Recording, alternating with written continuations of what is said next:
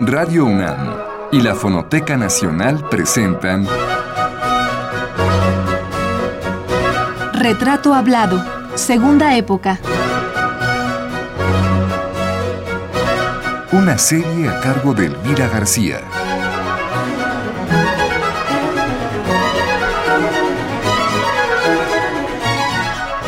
Eduardo Matos Moctezuma, segunda parte.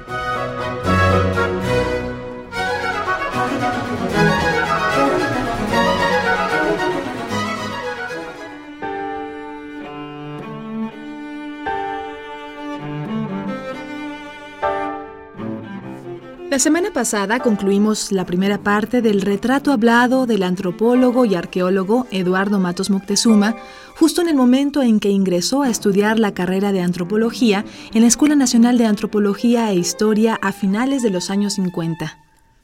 Esta escuela tiene una larga tradición en México. Fue fundada en 1938 por el presidente Lázaro Cárdenas y se le llamó Departamento de Antropología. En sus inicios dependía de la Escuela Nacional de Ciencias Biológicas y no fue sino hasta 1942 que pasó a formar parte del Instituto Nacional de Antropología e Historia. Tres años más tarde, fue bautizada con el nombre con que hoy la conocemos.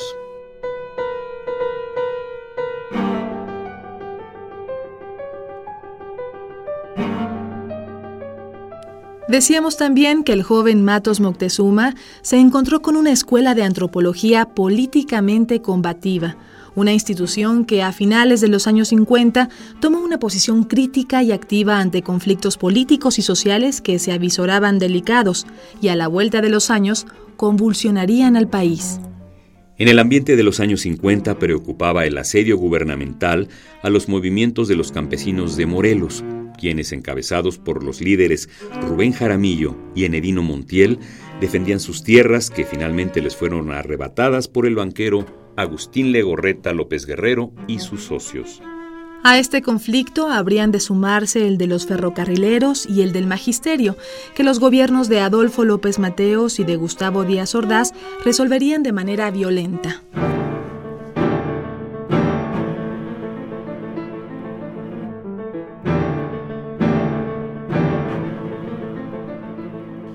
Pero también en los años 50 ocurrían cosas relevantes en el universo de la arqueología mexicana. El doctor Alfonso Caso era una de las figuras fundamentales en esta disciplina. Sus antecedentes los encontramos en 1931 y durante 20 años más, cuando toma la responsabilidad de excavar en Monte Albán, Oaxaca, donde hizo el hallazgo de la tumba número 7, cuya riqueza era excepcional en todos los sentidos. Posteriormente, el doctor Caso extendió su labor hacia Mitla, donde hizo importantes descubrimientos que sirvieron a los mexicanos para entender mejor la cultura zapoteca y la mixteca. Es este el ambiente que acoge al arqueólogo Eduardo Matos Moctezuma.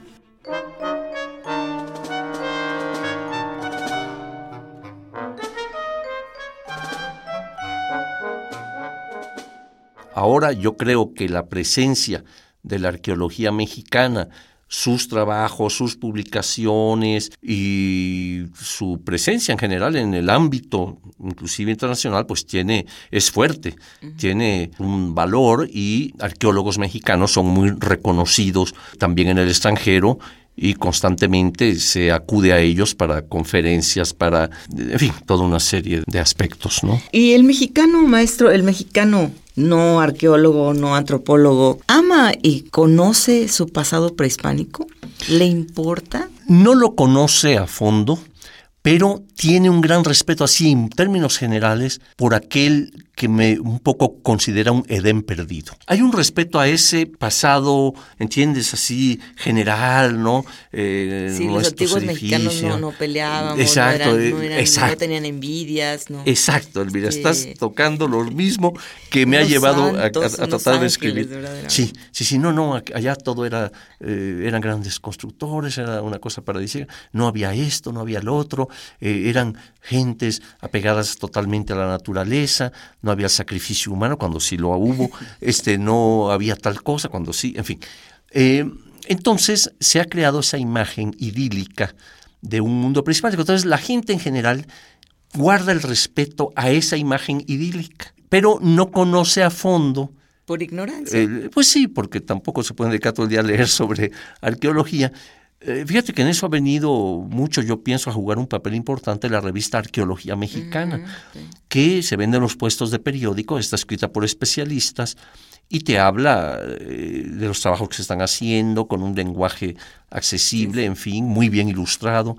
Eh, en fin, entonces hay esa imagen idílica del mundo antiguo y que yo creo que nace al momento de la independencia. Ahí empieza a nacer cuando nuestros héroes empiezan a querer dar la imagen de que eh, en el mundo prehispánico era, eh, digamos, era un país, una, ¿verdad? Y, y, no aflorar de que había también trancazos entre ellos, imposición de un grupo a otro, sí, tributación excesiva, en fin. Excesiva, ¿no? claro, control. Y, ¿Sí? y pueblos muy guerreros Exacto. además, ¿no? Exacto. Entonces empiezan a dar una imagen un tanto idílica para oponerla a lo español, uh -huh. ¿no? España vino a, a, destruir todo esto, entonces, pero nuestro embrión está ahí y debemos rescatarlo, ¿no? Y con la independencia se rescata, pero entonces nace esa imagen idílica del México prehispánico. Claro. Y que prevalecen en, en, grupos, bueno, con todo respeto para los grupos que se dicen me, mexicanos o mexicas, no sé cómo, sí. eh, de, que son danzantes también, sí. que van al, al zócalo a danzar. Sí con una, con una, yo creo que idea un poco distorsionada Total. de la historia, ¿no? Totalmente distorsionada y lo que es peor es que se creen los legítimos herederos cuando no hay tal. Son personas que no son indígenas, no, no, no son de un grupo indígena, ¿verdad? Y pues desgraciadamente sí eh, siguen adelante con toda una mitificación que no. ¿Cuál cree usted que es la ruina prehispánica que más respetamos y admiramos los mexicanos, a la que más eh, acudimos? Depende de la región, ¿no? Si tú le preguntas a, un, a alguien de los estados ¿no? mayas, pues te va a decir que obviamente Palenque o Chichén y demás, que eh, además eran um, centros, ciudades muy importantes. O si le preguntas a un oaxaqueño, pues te va a decir que Monte Albán o Mitla, ¿no? Pero, ¿qué dice la estadística? De, de, ah, en cuanto actual, a visitantes. Sí, sí de que de, de, las Mira, más llaman la atención eh, los, por los propios mexicanos, no los extranjeros. Sí, bueno, una de las zonas más visitadas es Teotihuacán, uh -huh. ¿no? Teotihuacán recibe más de un millón, yo creo que ya ha rebasado en mucho ese dato, eh, de visitantes nacionales y extranjeros, ¿no? Eh, igual que, por ejemplo, nuestros museos en el DF. Uh -huh. eh, el museo que más recibe es el Museo de Antropología, después el Castillo de Chapultepec y después, admírate, el Templo Mayor. Ah. Es el tercero en visitantes, medio millón al año aproximadamente. Maestro, otra cosa, pasando a otro asunto, ¿cuál es la responsabilidad ética, social o histórica del arqueólogo? ¿Qué tanto la interpretación que le da a lo que rescata, a lo que ve, a lo que encuentra, y a los signos o a los glifos, puede resultar uh, con, con, el tiempo no, no, no verídico. No. Bueno, la ciencia es así en general, ¿eh? Este, lo que tú interpretas hoy, eh, pero en cualquier rama, ¿eh? en medicina o en, ¿verdad? y en arqueología igual, eh, tú lo interpretas bajo de determinados datos que tú tienes en ese momento, pues al paso del tiempo se va a ir enriqueciendo y a lo mejor se cambia esa idea. Mira, había una idea muy arraigada sobre Teotihuacán. Todavía cuando yo estudié arqueología, era una ciudad teocrática, uh -huh. regida por sacerdotes y eh, no había evidencias de guerra, por ejemplo. Uh -huh. Continúan las investigaciones, pasa el tiempo y ahora, eh, bueno, creo que hay una arqueóloga que mm, por lo menos hasta hace poco todavía creía que era así, pero eh, en realidad eh, la mayoría ya está convencida por datos, por información novedosa, de que sí había eh, guerra, que había sacrificio eh, in, dentro de esta ciudad, de Teotihuacán, eh, etcétera, etcétera. O sea, viene a cambiar.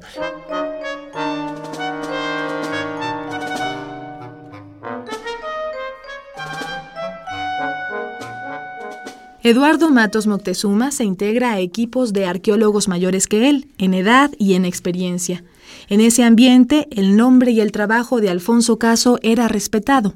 Y no faltaba razón para ello, pues la arqueología y la antropología mexicana le deben mucho, debido a su preocupación por crear instituciones en las que jóvenes como Eduardo Matos pudiesen estudiar esas disciplinas.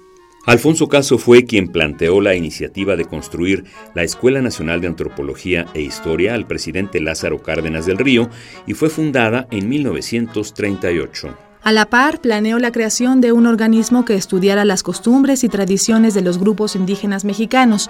De esta manera convenció a otro presidente del país para crear el Instituto Nacional Indigenista. Luego, en los años 60, don Alfonso se ocupó también de buscar los apoyos necesarios para fundar el Museo Nacional de Antropología.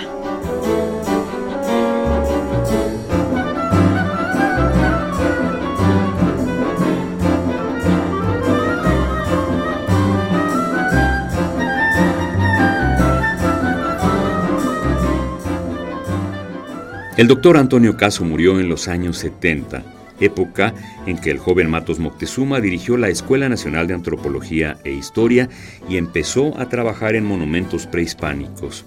Asimismo, fue asesor del Instituto Nacional Indigenista. Posteriormente, Matos se va a la presidencia del Consejo de Arqueología.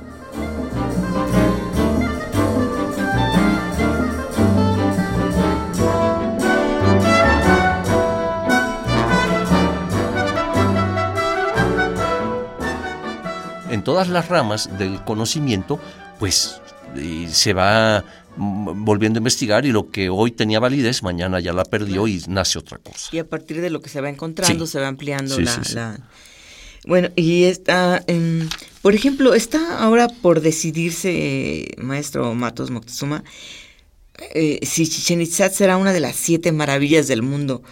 Usted si vota por ella, me imagino, ¿no? ¿Hubiese o hubiese propuesto otro monumento prehispánico de México?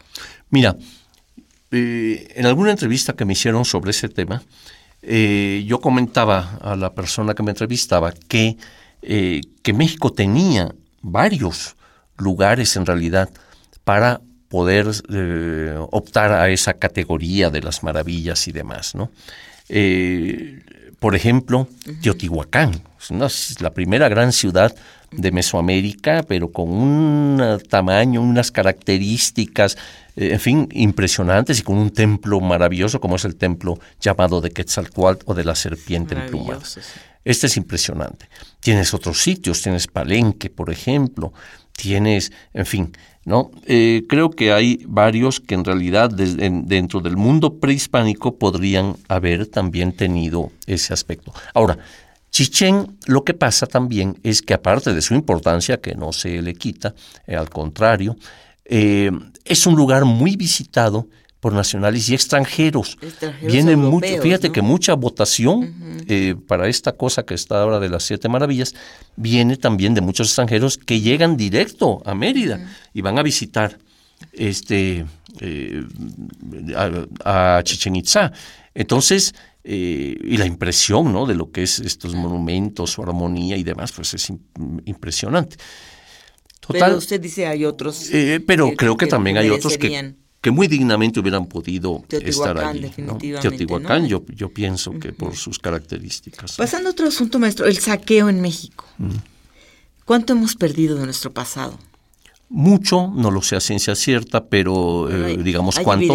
pero sí mucho. En algunos museos de, Estados Unidos. Muchos museos de Estados Unidos y de Europa se han nutrido así de, en diferentes épocas ¿eh?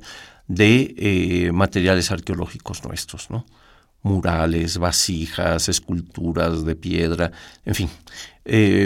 o sea que esto es una práctica que, claro, al ejercitarse está afectando el contexto arqueológico, está afectando el dato histórico. Entonces, pues, desde esa perspectiva es una cosa muy negativa y la ley de 72 la, eh, la consideró un ilícito el que se lleven a cabo excavaciones eh, sin el permiso del instituto, de ahí la importancia del Consejo de Arqueología para autorizar los trabajos, este, y eh, se, se, considera un ilícito cualquier trabajo que no esté avalado por el Instituto de Antropología. Si alguien, por ejemplo, en su casa, por decirte, por decirle a la gente que vive alrededor del Teotihuacán, encontrara algo que tiene que hacer de inmediato, dar aviso o se lo puede quedar en su casa. Conforme a la ley, tiene que dar aviso, ¿verdad? Eh, y entregarlo. Eh, hay un aspecto en relación a los coleccionistas que es que la ley de 72 marcaba una, digamos, una fecha en que se pudieran registrar estas colecciones ante el INA mismo. Entonces muchas colecciones se registraron y demás, pero hay una condicionante. Primero, eh, no puede seguirse enriqueciendo porque implica que este señor coleccionista le paga a un saqueador para que vaya y saque en el lugar y destruya el contexto arqueológico. ¿no? Segundo, no es de tu propiedad es un bien nacional. Entonces, al no ser de tu propiedad, tú no puedes ni heredarlo, ni eh, venderlo, ni, eh, nada de eso. Ni sacarla del país. Ni sacarla del país. Todo eso cae en un ilícito. ¿no? Se considera un ilícito. Pero hay control, realmente se controla a la hora de, decir, una es la ley y otra a la hora de la salida por, carretera o por avión. creo, creo que la ley fue muy benéfica en ese aspecto.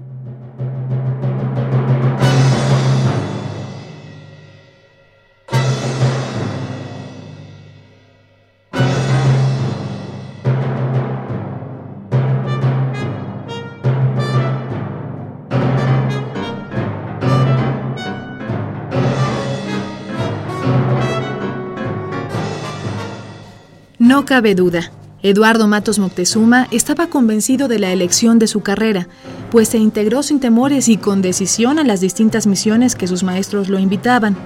Por ejemplo, cuando tenía 24 años de edad, colaboró en los trabajos de la misión alemana en Totemihuacán, Puebla, que duró un año.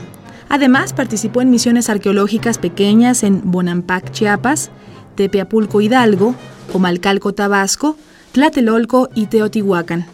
Todo ello entre los años 1962 y 1994.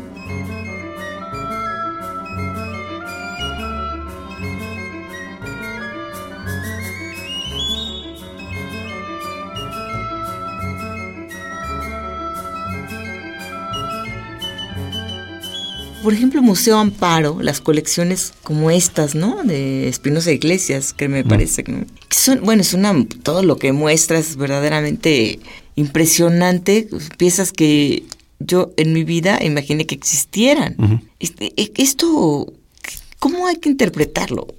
Bueno, fueron colecciones que se formaron en un momento en que eh, seguramente se registraron y todo, o sea, que digamos que cumplieron con el canon, canon eh, bueno, eh, digamos que todo lo que alimenta cualquier colección particular, eh, por más pequeña o muy grande, por lo general es producto de ir y romper un contexto arqueológico para extraer objetos y vendértelos, ¿no?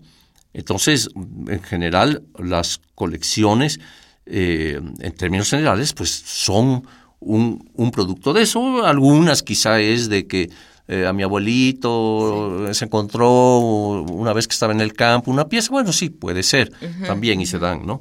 Pero... Eh, Sí, pero piezas tan gigantescas, pues desde unas estelas gigantescas no, no, no, las encuentra uno tiradas en la calle, ¿no? No, no, no. Entonces, esas... ¿Qué hace, por ejemplo, antropología con con esas piezas que a lo mejor ya al darlas a conocer, el museos como, como el Amparo, de pronto le aportan al investigador un dato. ¿Qué hacen? ¿Las, las toman en... Las, le piden que el coleccionista las devuelva o... No, no, no, por lo general, digamos, cuando hay algún objeto de una colección particular que llama el interés de algún investigador, por determinada razón, está investigando algo y sabe que en tal colección puede haber, hay una pieza con tales características, pues eh, puede estudiarla y demás. Eh, por lo general eh, no, no se le quita o no se le retira al, al que la tiene como depositario, porque no es este digamos el dueño, es el depositario de un bien de la nación, ¿no? Entonces, pues se, puede estudiar y demás. Lo único malo de ese tipo de piezas es que al, al, estar descontextualizadas, o sea, no sabes bien en qué contextos aparecieron originalmente, pues mm, también el valor mm, es muy relativo, ¿no? Ya desde el punto de vista de la investigación ya neta, ¿no? Claro. Y bueno, una duda, maestro, para para nuestro público que nos escucha, cuando un arqueólogo o un grupo de arqueólogos va a hacer un trabajo de campo a una zona arqueológica, a una zona donde se supone se va a encontrar algo importante, en el momento de que, de que están ya a la vista los, las piezas o, los entierros o lo que sea, ¿qué se hace? Es decir, para evitar que alguien se guarde una pieza, o se toman fotografías o se da fe con un notario, yo no sé, no, cuéntenos. Eh, no, no, bueno, el proceso arqueológico implica tener un control eh, enorme sobre los materiales que se están encontrando, tener control fotográfico, tener control de dibujos, eh, de los hallazgos, etcétera. Eh, y una vez que estos ya se, se levantan, ya una vez que se ve su posición en el lugar en que estuvieron, in situ, pues ya se levantan, se empacan, se trasladan al lugar donde van a ser estudiados y demás. O sea que se, se supone que hay un control sobre sobre todo lo que va apareciendo y se lleva todo un registro, ¿no? Y las personas que tienen bajo su custodia, eh, que, de distintas maneras han, han adquirido pues piezas prehispánicas, como dice usted, no son dueños, pero sí tienen, las tendrán por los siglos de los siglos, amén, en su custodia. no, la ley marca algo al respecto de que mm, como yo, yo te comentaba, no pueden ser heredadas porque no, no son de tu propiedad, ¿no? Entonces, eh, me imagino que Lina podría intervenir allí.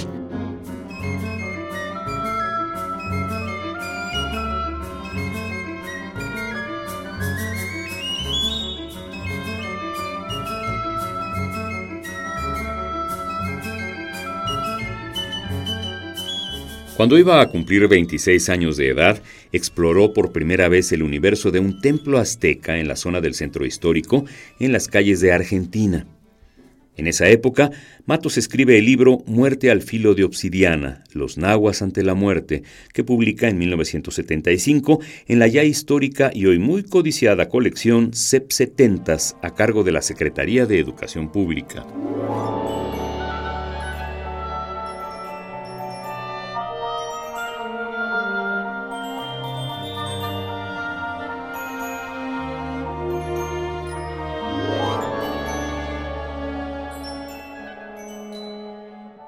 En Casas Grandes, hay eh, edificaciones hechas pues de barro prácticamente, que están más expuestas a deteriorarse.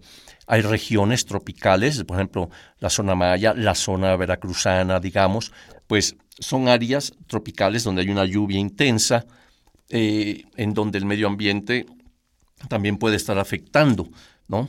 Eh, o sea, va a depender del área, de la forma en que fue construido el, monumento, el clima, o sea, son varios aspectos que intervienen aquí para el grado mejor o, menor Pero, de por ejemplo, las, las, ruinas en el sureste son requieren de mayor cantidad de dinero y mayor eh, mm, trabajo. Pues no, eh, fíjate que en general en todos lados es hay que tener una vez excavado un contexto arqueológico es necesario darle un mantenimiento. No ¿eh? se le puede dejar. No se le puede dejar porque al paso del tiempo se va deteriorando.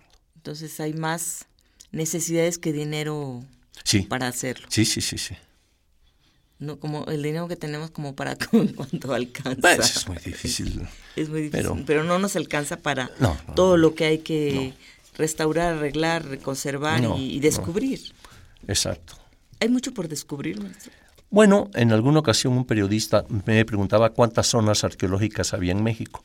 Le dije, solo hay una, se llama México. Bueno, ¿qué opina usted de los espectáculos luz y sonido? Por ejemplo, el caso Xochicalco, ¿cómo, cómo ve que se está haciendo? Pues ni sé de ese caso, ni lo he visto, o sea que... Parece que es eh, algo muy novedoso y la antropología, el instituto lo está presumiendo como una manera pues muy distinta de hacer mm. un espectáculo de luz y sonido para el turismo pues sin afectar a ¿La luz afecta? Sí, todo afecta. Depende del tipo de luz, depende, en fin, hay ciertas condicionantes en eso. Pero me imagino que todo, el paso del tiempo mismo, ¿no? Eh, leía yo una entrevista, maestro, donde usted, donde usted decía que ya es el momento que otros tomen, los jóvenes tomen en sus manos la tarea de la arqueología. ¿Usted se siente ya cansado o qué? ¿Por qué dijo eso? No, yo lo dije por lo siguiente, mira, uno se forma bajo determinados maestros, bajo determinados avances de la tecnología arqueológica, etcétera. Eh, va uno aplicando todo esto, van saliendo nuevos, nuevos aportes, nuevas técnicas más sofisticadas, el acopio de nuevas, de otras disciplinas que van enriqueciendo. Eh, las nuevas generaciones van estando más al tanto de estos avances, ¿verdad? Eh, entonces llega un momento, no es que esté uno cansado, sino que yo creo que hay que saber, como los buenos toreros, retirarse a tiempo.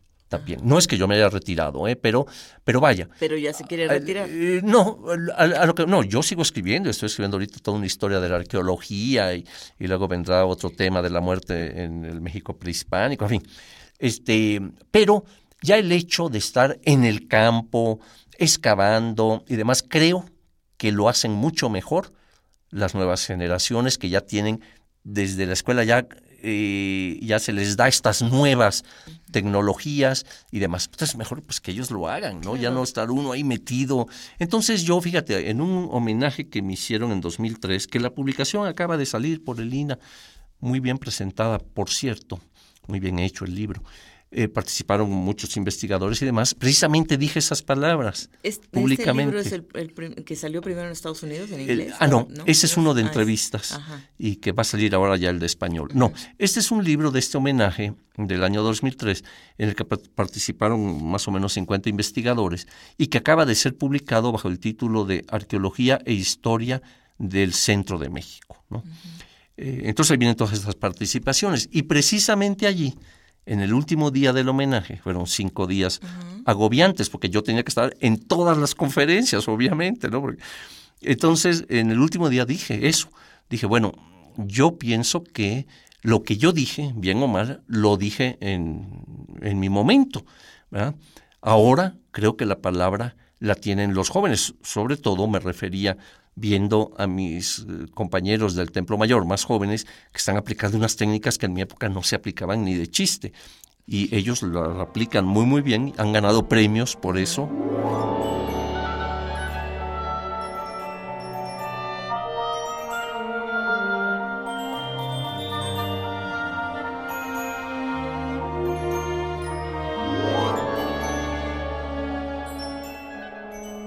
Este es el preámbulo para que años más tarde ocurra el encuentro con el hallazgo que le ha de cambiar la vida a nuestro personaje y también a la Ciudad de México, el de la Coyolxauqui, la diosa de la luna. De ese monolito de 3.25 metros de diámetro que encontraron unos trabajadores de la Compañía de Luz y lo que ese hallazgo significó para Eduardo Matos Moctezuma y para la arqueología mexicana, nos hablará nuestro invitado la próxima semana. Los esperamos, como siempre, a las 6 de la tarde por estas mismas frecuencias de Radio UNAM. Hasta entonces.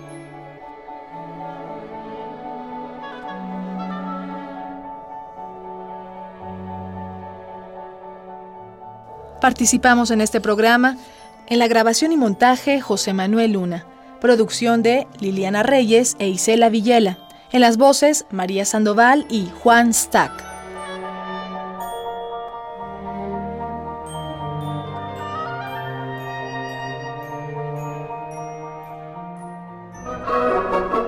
Radio UNAM y la Fonoteca Nacional presentaron Retrato Hablado, Segunda Época. Una serie a cargo de Elvira García.